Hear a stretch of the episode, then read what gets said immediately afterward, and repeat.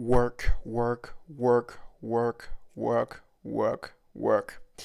Mit diesem Rihanna-Zitat äh, aus dem Song Work, überraschenderweise, begrüße ich euch zur nächsten Ausgabe von Inside Our Minds Arbeitspsychologie. Es geht um, wie könnte es anders sein, um Arbeit, heute speziell um Arbeitsanalyse. Ein Thema, was leider relevant ist, muss man sagen. Also jetzt nicht für die Klausur, sondern generell relevant. Unter anderem deshalb, weil die äh, Bedeutung der Krankheit leider immer äh, wichtiger wird in Bezug auf die Arbeit.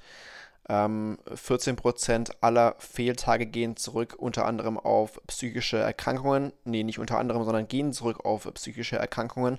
Stand 2009. Das hat sich sicherlich äh, jetzt nicht gerade verbessert, äh, würde ich jetzt mal schätzen, seitdem. Insofern haben die Arbeitsbedingungen natürlich einen bedeutsamen Einfluss auf die Krankheit. Das wurde auch kausal belegt. Es gibt natürlich auch ein Arbeitsschutzgesetz. Insofern ist es durchaus relevant, natürlich Arbeit zu analysieren, um dann mögliche Implikationen auch abzuleiten für den Arbeitsschutz ähm, unter anderem. Aber äh, wir beginnen an der Stelle wieder mal mit einer Definition von Nerdinger und widmen uns zunächst mal der Frage, was ist denn überhaupt die Arbeitsanalyse? Es geht um die systematische Analyse und Beurteilung der Arbeitstätigkeiten, aber auch der Bedingungen, Wirkungen, Anforderungen auf das Individuum. Ähm, letzten Endes also eine systematische Erfassung von Daten über die Arbeitssituation, wenn man es etwas genereller ausdrücken will. Situation, also wie gesagt, ähm, Tätigkeiten, Bedingungen, Wirkungen. Was will man damit erreichen? Man will objektivierbare Merkmale der Arbeit und Auswirkungen der Arbeitsbedingungen auf den Menschen untersuchen, aber natürlich auch die Entwicklung von Lösungen für die Problemstellungen. Jetzt haben wir in der letzten Folge über Arbeitsgestaltung geredet. Insofern ist es logisch, dass die Arbeitsanalyse dann auch die Basis ist für die Arbeitsgestaltung, denn die sollte ja nach human- und organisationsrelevanten Kriterien erfolgen, diese Arbeitsgestaltung. Wichtig in dem Zusammenhang ist die Abgrenzung zur Anforderungsanalyse. Die beschäftigt sich mit den Arbeitsaufgaben. Insofern ist es eine Gemeinsamkeit zur Arbeitsanalyse, denn die macht ja dasselbe. Aber das Ziel der Anforderungsanalyse ist es, Verhaltens- und Leistungsvoraussetzungen zu erfassen, um die Arbeitsaufgabe zu bewältigen. Diese Aufgaben ähm, können erlernbar sein, also demnach äh, kann es sich um Wissen handeln oder um Fertigkeiten, aber auch um Dispositiv. Das heißt, man kann natürlich auch nach Fähigkeiten und Persönlichkeitsmerkmalen suchen in den Menschen, die dann eine entsprechende Aufgabe lösen sollen. Da steckt jetzt auch schon so ein bisschen der Unterschied drin. Wie gesagt, bei der Anforderungsanalyse geht es eher um diese Leistungsvoraussetzungen, um Verhaltensvoraussetzungen, um eine Aufgabe zu bewältigen. Und die Arbeitsanalyse ist ja im Prinzip noch größer, wenn man so will, und vielschichtiger. Denn es geht eben da ja um was Objektivierbares, um die Auswirkungen auch auf die Bedingungen, um die äh, Entwicklung von Lösungen auch, zum Beispiel von Problemstellungen. Also würde ich behaupten, dass da die Arbeitsanalyse noch einiges mehr umfasst.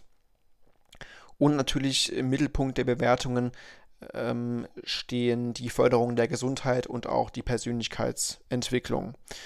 Ähm, also wie gesagt, beide haben mit Arbeitsaufgaben zu tun. Die Ziele habe ich gerade so ein bisschen ähm, versucht herauszustellen.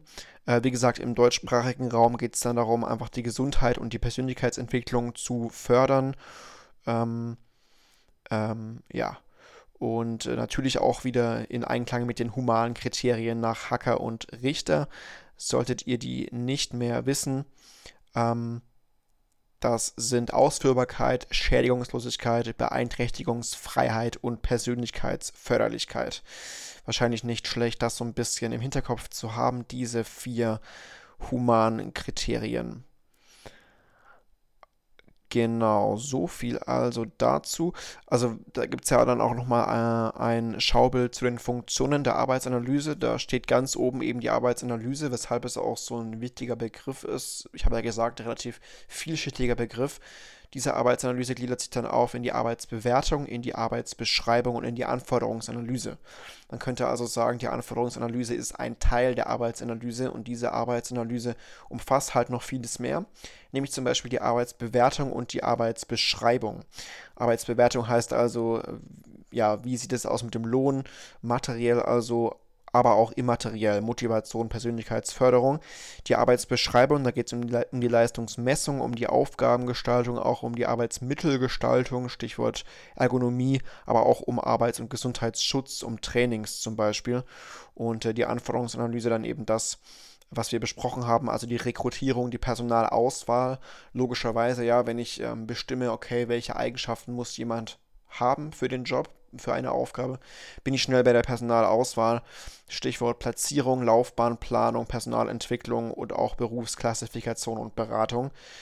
Aber man merkt schnell, dass die Arbeitsbeschreibung da auch eng mit zusammenhängt mit der Anforderungsanalyse. Denn natürlich muss ich irgendwie wissen, wie die Aufgabe gestaltet ist oder werden muss, um dann auch zu sagen, wer für den Job oder für die Aufgabe überhaupt in Frage kommt. Also da gibt es äh, Gemeinsamkeiten und durchaus auch dann Redundanzen. Wie läuft eine Arbeitsanalyse klassischerweise ab? Da gibt es zwei Prinzipien, nämlich zum einen mal ein deduktives Vorgehen, heißt man fängt an beim Allgemeinen, geht dann zum Spezifischen, also man versucht zuerst mal sich einen generellen Überblick zu verschaffen über die äh, Arbeit an sich und geht dann vom Groben ins Genaue und man versucht, alle relevanten Akteure im, Betrieb, im Betrieb einzubeziehen, was ja auch Sinn macht, denn wenn ich die Arbeit analysieren will, muss ich auch alle befragen und alle quasi ins Boot holen. Heißt Management, Betriebsrat, Personalabteilung, Beschäftigte, aber auch Führungskräfte. Also welche Phasen gibt es typischerweise bei so einer Arbeitsanalyse? Das sind äh, sechs Phasen, nämlich die Orientierung, Überblick, Hypothesenformulierung, Analyse, Rückmeldung, Veränderungsvorschläge. Also zunächst Orientierung, wie gesagt, deduktiv, man fängt an beim Groben. Es geht erstmal um die Auftragsklärung, um ein offenes Gespräch. Man geht dann weiter über zum Überblick, also Überblick über die Organisation, über die Arbeitsabläufe, über die Tätigkeiten, über den Aufbau auch erstmal. Man macht eine Begehung, man führt Interviews und so weiter. Dritter Punkt, Hypothesenformulierung, also Hypothesen formulieren über die Problemkonstellation und über die Rahmenbedingungen. Natürlich hängt es dann davon ab, welchen theoretischen Ansatz man wählen möchte. Wir haben ja schon den handlungstheoretischen Ansatz zum Beispiel ein bisschen besprochen. Stichwort HRT und so weiter. Man kann natürlich dann auch ähm, eher in Richtung Job Characteristics Model beispielsweise vorgehen. Vierter Punkt Analyse. Da wählt man dann die Methoden. Ähm, das ist aber insofern ähm, ja wichtig, als dass man nicht nur die Methoden wählt, sondern auch alle mit berücksichtigt. Also man muss auch nach Gesetz, nach Betriebsverfassungsgesetz ähm, die, die ähm, ja, Mitarbeiter mit ins Boot holen. Also das ist mitbestimmungspflichtig. Die Befragungen und Analysen sind mitbestimmungspflichtig. Heißt, äh, Betriebspersonalrat, Geschäftsführung und betroffene Führungskräfte müssen da ähm, ja, übereinkommen und dem zustimmen, damit eben diese Befragungen und Analysen dann auch ähm, stattfinden können. Ja, in der Folge kommt es zur Durchführung logischerweise und dann im fünften Punkt kommt es zur Rückmeldung. Heißt, die Ergebnisse werden dann weitergegeben an Beteiligte und Beschäftigte. Nummer 6, Veränderungsvorschläge heißt, ich habe ja gesagt, Arbeitsanalyse heißt auch Lösungsvorschläge entwickeln. Umgestaltung, Vorschläge dann auch zur Personalentwicklung und ähm, da werden dann auch natürlich die Beteiligten wieder mit einbezogen. Aber das äh, geht auch aus, da, daraus hervor, äh, die Güte von Arbeitsanalysen hängt auch davon ab, wie die Mitwirkungsbereitschaft ist. Also logischerweise, wenn ich da unmotivierte Mitarbeitende habe oder auch unmotivierte, unmotivierte Führungskräfte, kann diese Arbeitsanalyse logischerweise nicht so ganz effektiv sein. Wie kann man Arbeitsanalysen klassifizieren? Ähm, das ist unter anderem wieder möglich durch den theoretischen Hintergrund, wie ich ja schon gesagt habe, denn dieser Hintergrund bestimmt eben, welche Aspekte dann besonders fokussiert werden. Man kann sich die individuelle Arbeitsaufgabe anschauen, also dann eher verhaltensorientiert analysieren, aber auch motiv motivationspsychologisch oder handlungstheoretisch. Oder man geht auf die, äh, auf die Ebene der Organisationseinheiten und auf die Gesamt- Organisation. Dann würde man eher den soziotechnischen Systemansatz wählen. Also verhaltensorientiert, HRT, motivationspsychologisch haben wir ja auch schon ähm, ein bisschen was besprochen. Und ähm, dann soziotechnischer Systemansatz war ja die Tatsache, dass die Technik und der Mensch da im besten Fall einfach gut zusammenarbeiten sollten. Was sind Vor- und Nachteile von Selbsteinschätzungs- oder Selbst, äh, ja, Berichtsverfahren, Selbsteinschätzungsdaten bei der Arbeitsanalyse? Ja, man hat natürlich die Befragten äh, einerseits als Vorteil, denn die sind logischerweise Experten in der Tätigkeit, die sie ausführen, können dann auch Dinge berichten, die nicht beobachtbar sind. Ähm, wenn man die Befragten mit einschließt, dann erhöht das logischerweise auch die Akzeptanz und Unterstützung, im Optimalfall jedenfalls, je nachdem, wie man das macht. Aber ich würde mal sagen, Partizipation ist natürlich immer gut, wenn man das Gefühl hat, was mit beeinflussen zu können. Es ist ökonomisch und man hat dann auch differenzierte Einschätzungen, wenn man Interviews durchführt. Aber natürlich spricht auch was dagegen, denn es ist logischerweise nicht objektiv, sondern dann teilweise subjektiv verzerrt. Ähm, es gibt natürlich auch hochautomatisierte Handlungen, die nicht berichtet werden können. Also ähm, man ist vielleicht so drin in einer Aufgabe, macht die vielleicht so lange, dass man gar nicht in der Lage ist, alles ähm, Schritt für Schritt zu bestimmen, was man da so macht, wenn man einfach Dinge auch vergisst bei der Aufzählung. Es gibt natürlich verschiedene Lese- und Verbalisierungsfähigkeiten. Das heißt, nicht jeder ist in der Lage, vielleicht das so gut äh, wiederzugeben, was er oder sie da macht.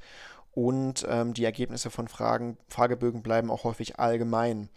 Das heißt, man hat dann nicht so die Möglichkeit, vielleicht daraus was Konkretes abzuleiten, wenn die Ergebnisse einfach zu allgemein sind. Also da wäre eine Spezifität eben gut, um da auch was ableiten zu können gibt natürlich dann auch ähm, beteiligungsorientierte Gruppenverfahren, also dass man eine Mischform wählt, eine moderierte Gruppenanalyse und das Beobachtungsinterview, dass man auch dann, dann die Gruppe einfach mit einschließt.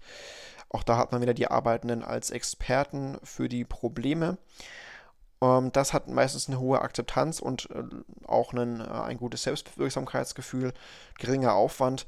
Aber Con Cons gibt es natürlich auch wieder, nämlich die äh, Veränderungsresistenz, die man teilweise unterschätzt.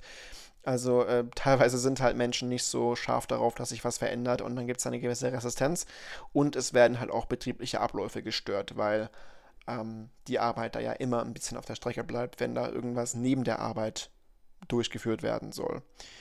Es gibt ähm, Beispiele für solche Verfahren, zum Beispiel die subjektive Tätigkeitsanalyse, STA abgekürzt, das sieht so aus, dass da Mitglieder einer Arbeitsgruppe ihre Teiltätigkeiten bewerten, wieder nach den humanen Kriterien.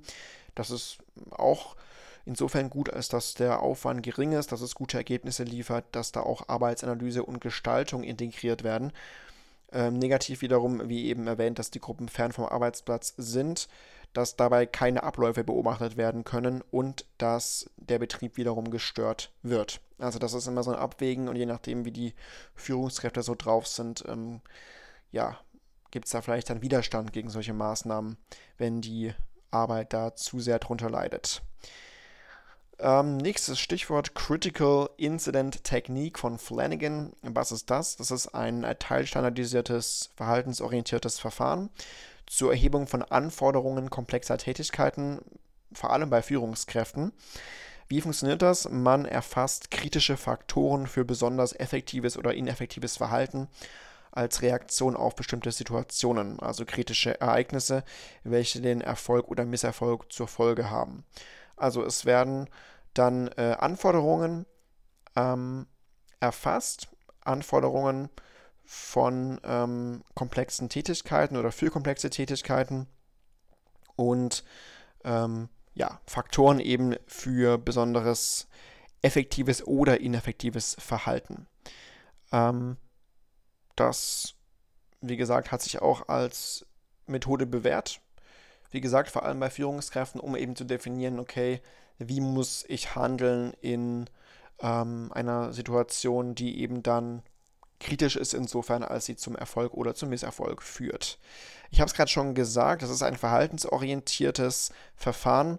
Es ist so, dass es äh, ja äh, die bedingungsbezogene und die personenbezogene Arbeitsanalyse gibt, jeweils mit objektiven oder subjektiven Verfahren. Das kann man nochmal ein bisschen unterscheiden. Ähm, also Bedingungsbezug heißt logischerweise, man versucht die objektiv beobachtbaren Arbeitsmerkmale zu analysieren die vom Individuum unabhängig sind. Also das ist die Besonderheit.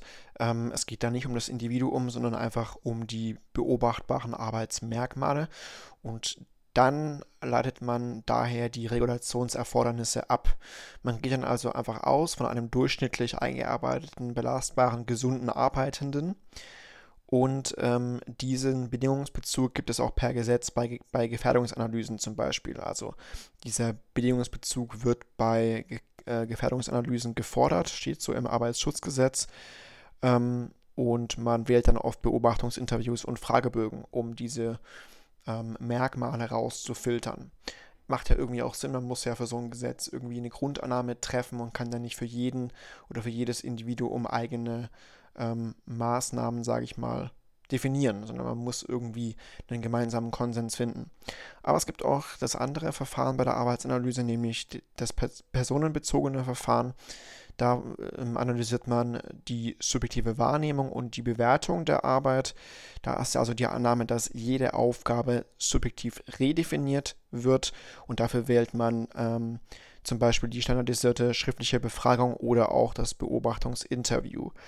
Stichwort, jede Aufgabe wird subjektiv redefiniert. Da sollte bei euch was klingeln, denn das äh, klingt sehr nach Hackman. Richard Hackman, geboren in Illinois, ähm, US-amerikanischer Psychologe. Nochmal vielleicht kurz zur Wiederholung. Ich habe das Gefühl, dass diese Theorienfolge ein bisschen wild war, beziehungsweise wahrscheinlich auch schwer, sich das zu merken.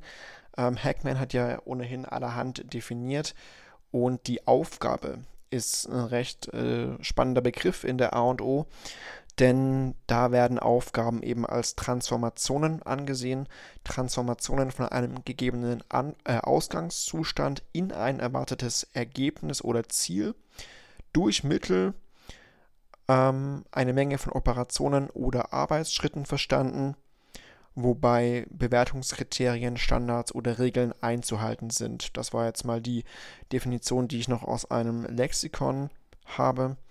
Also man kann zum Beispiel eine Montage insofern begreifen, als dass man ja aus vorgegebenen Einzelteilen einen Kugelschreiber in einer bestimmten Reihenfolge zusammensetzen muss. Und da steht dann eben diese Aussage von ähm, Hackman äh, hervor, der eben sagte, dass Aufgaben von den Ausführenden subjektiv interpretiert oder redefiniert werden. Ähm, einfach auch individuell auf sich bezogen werden, würde ich sagen. Also jeder definiert ja seine Aufgabe anders oder ähm, fügt vielleicht was zu seiner Aufgabe hinzu, je nachdem, wie eben die Aufgabe aus, äh, äh, aussieht im Einzelnen. Jetzt gibt es Beispiele für verschiedene äh, Arbeitsanalyseverfahren, zum Beispiel das REBA. Das hatten wir ja schon kurz angesprochen, weil die HRT ähm, unter anderem Implikationen liefert für diese REBA die Reber rechnergestütztes Dialogsystem zur psychologischen Bewertung von Arbeitsinhalten. Das ist eine computerbasierte Weiterentwicklung des TBS, des, des Tätigkeitsbewertungssystems äh, zur Abschätzung von humanorientierten Technikfolgen. Das ist wiederum bedingungsbezogen, also da schaut man sich wieder die objektiven oder objektivierbaren Arbeitsmerkmale an. Es ist handlungstheoretisch fundiert und basiert auf dem Konzept der vollständigen Arbeitsaufgabe. Ihr erinnert euch auch, dass das ist wieder Hacker. Ähm, Hacker. Ich vertausche mal Hacker und Hackman. Ist mir aufgefallen, euch vielleicht auch äh, sei es drum Hacker. Ihr müsst man ja, man muss ja in der Klausur nur die, die Namen lesen und nicht aussprechen. Äh, also Hacker. ähm, genau, also vollständige Arbeitsaufgabe.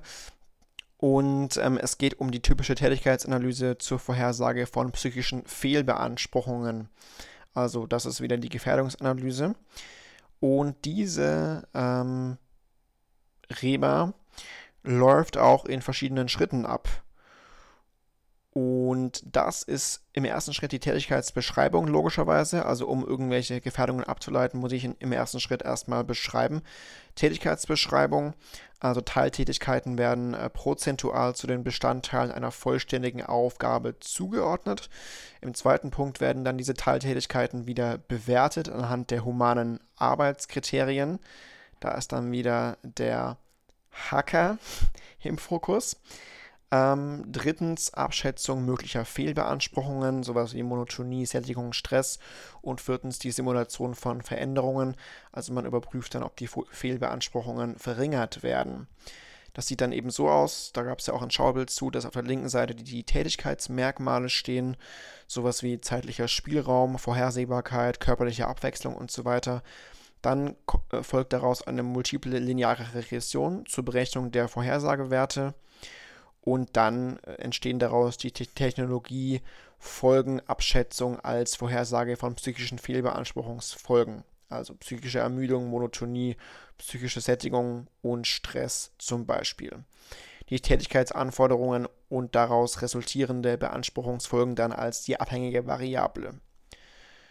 Also man schaut dann eben, welche äh, Tätigkeitsmerkmale zu welchen Folgen letztlich führen. So viel zum Reba. Dann gibt es die SAA und Salsa. Das wiederum ist personenbezogen. Man betrachtet also die subjektive Wahrnehmung der Arbeitssituation durch den Arbeitnehmer. Ähm, das basiert auf dem Konzept der Entfremdung von Blauner und auf dem Belastungsbeanspruchungskonzept.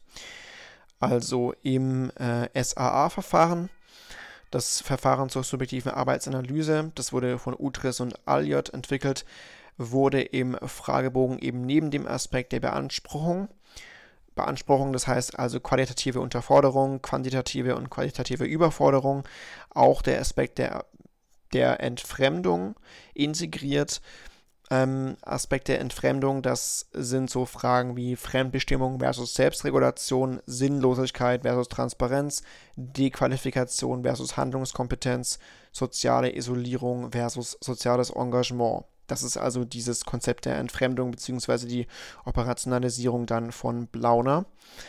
Ähm, ja, das basiert eben auf dem Konzept und das ähm, oder die subjektive Arbeitsanalyse, die SAA, auch da werden eben Aufgabenmerkmale erfasst und auch Belastungen erfasst. Es gibt sechs Hauptdimensionen und 14 Un Unterdimensionen mittels Fragebogen.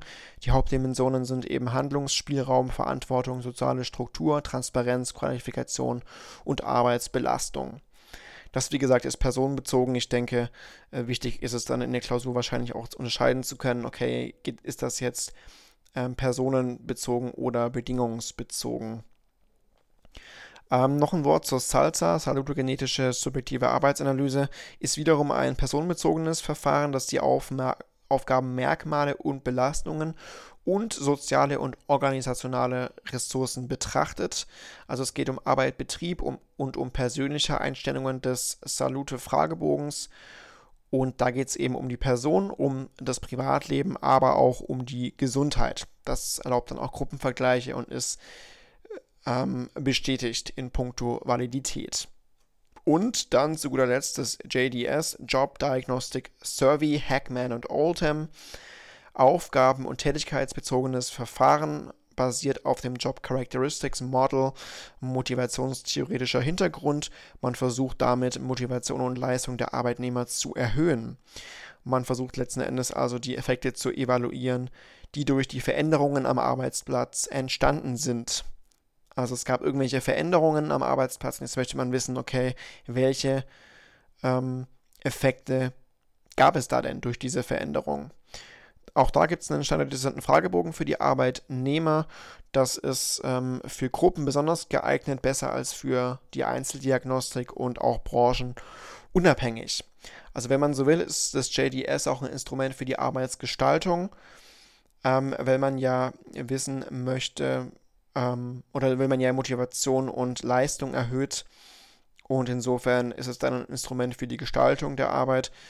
Ähm, SAA und Salsa haben beide Arbeits- und Gesundheitsschutz mit integriert. Also da ist auch die Gesundheit vor allem wichtig. Und das ebenso viel zu diesen Verfahren. Jetzt könnte man sich fragen, okay, wir haben verschiedene Verfahren.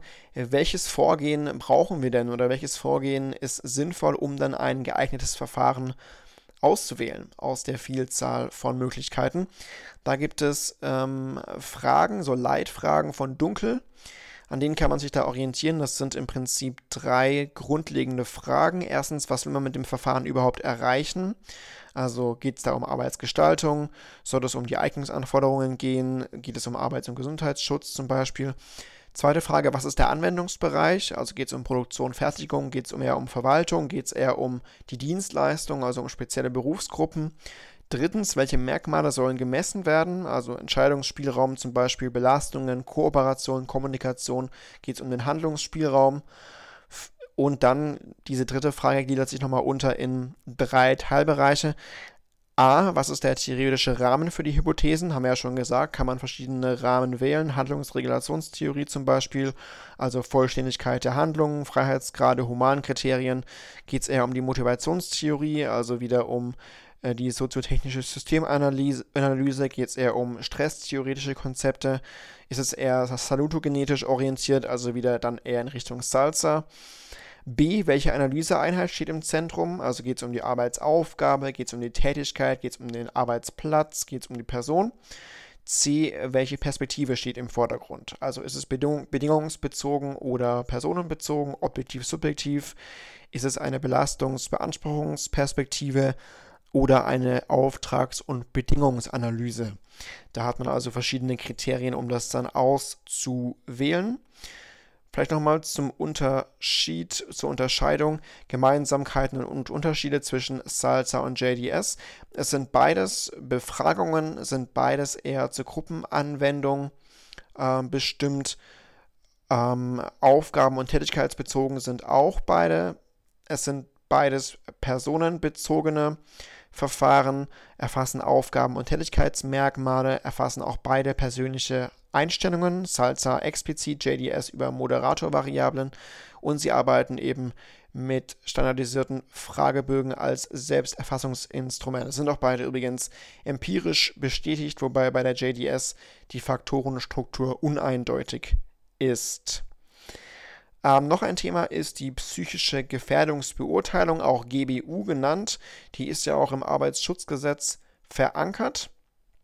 Wie sieht so eine Gefährdungsbeurteilung nach Moore und Korek typischerweise aus? Kann man in sieben Prozessschritte unterteilen, diese GBU. Zunächst mal legt man den Arbeitsbereich und die Tätigkeiten fest. Also erstmal muss ja überhaupt bestimmt werden, was untersuchen wir. Zweitens Gefährdungen ermitteln. Also wo gibt es die, die Gefährdungen, wie sehen die aus? Drittens Gefährdungen beurteilen. Ab wann ist eine psychische Anforderung eine Gefährdung? Viertens Ableitungen und Umsetzungen von Maßnahmen, also welche Maßnahmen können von diesen Gefährdungen oder aus den Gefährdungen abgeleitet werden, wie können die umgesetzt werden.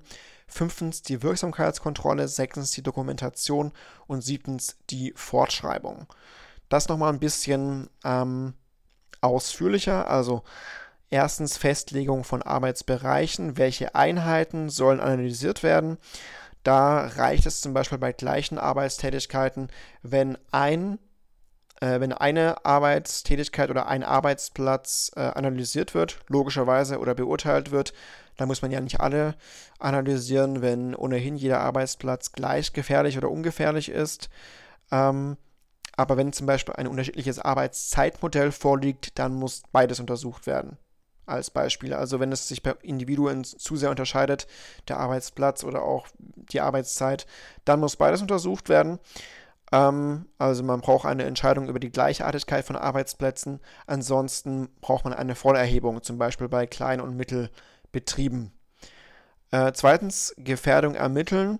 Da reicht es nicht aus, einfach zu befragen, also die Beschäftigten zu befragen, denn man muss auch das Ausmaß der Gefährdung dokumentieren. Jetzt kann man da differenzieren zwischen der psychischen Belastung und der psychischen Beanspruchung. Bei der psychischen Belastung ist es so, dass das alle erfassbaren Einflüsse sind, die von außen auf den Menschen psychisch einwirken. Demnach sind die psychischen Belastungen auch Gegenstand der GBU. Und die psychischen Belastungen können dann eben zu psychischen Gefährdungen werden. Also der Zustand oder die Situation, in der aufgrund der Ausprägung der psychischen Belastung die Möglichkeit eines Gesundheitsschadens besteht. Die psychische Beanspruchung hingegen ist die unmittelbare Auswirkung der psychischen Belastung vom Individuum in Abhängigkeit von individuellen Voraussetzungen.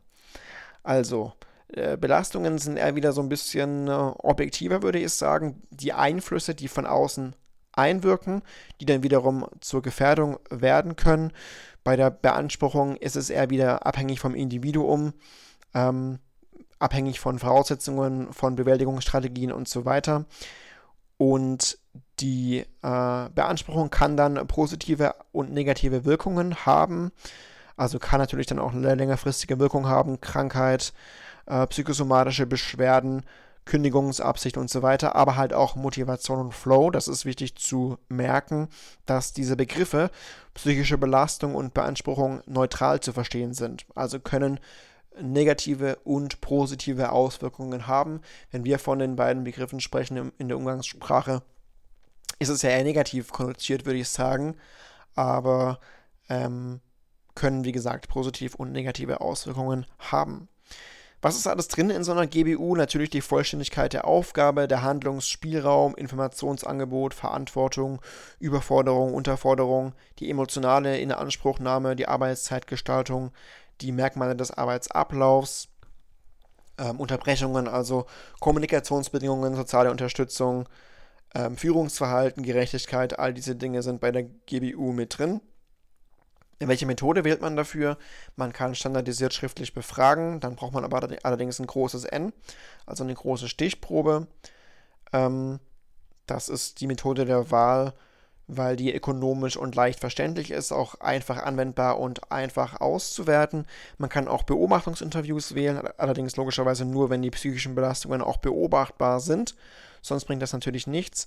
Und dann müssen die Beobachtenden auch natürlich geschult sein, damit eine gewisse Objektivität einfach besteht. Ähm, die Teilnehmer, die dafür ausgewählt werden, müssen logischerweise dann äh, die Merkmale Alter, Geschlecht und Arbeitsmerkmale gut abbilden. Also es bringt logischerweise nichts, wenn ich jetzt, keine Ahnung, die Schule äh, bewerte, dann nur den Hausmeister auszuwählen. Das müssen dann schon Teilnehmer sein, die das Ganze gut repräsentieren. Und ähm, man kann zum Beispiel auch Gefährdungen unterschätzen, wenn man Kranke oder unter Zeitdruck Stehende nicht teilnehmen lässt. Also da muss man schon einen guten Querschnitt finden.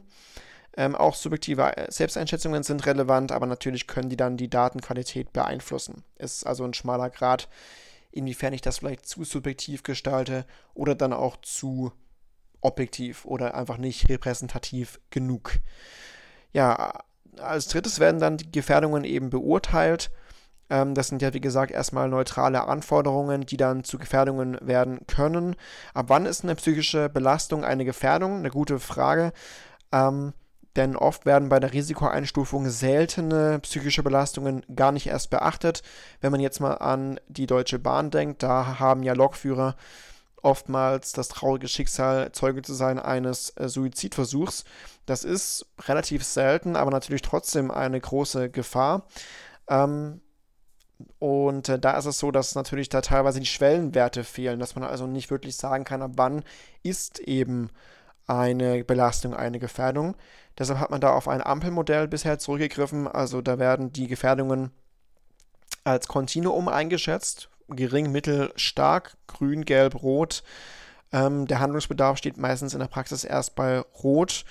Oft versucht man, versucht man dann noch ein Benchmarking zu betreiben, also dass man die Werte vergleicht mit denen einer ähnlichen Beschäftigungsgruppe.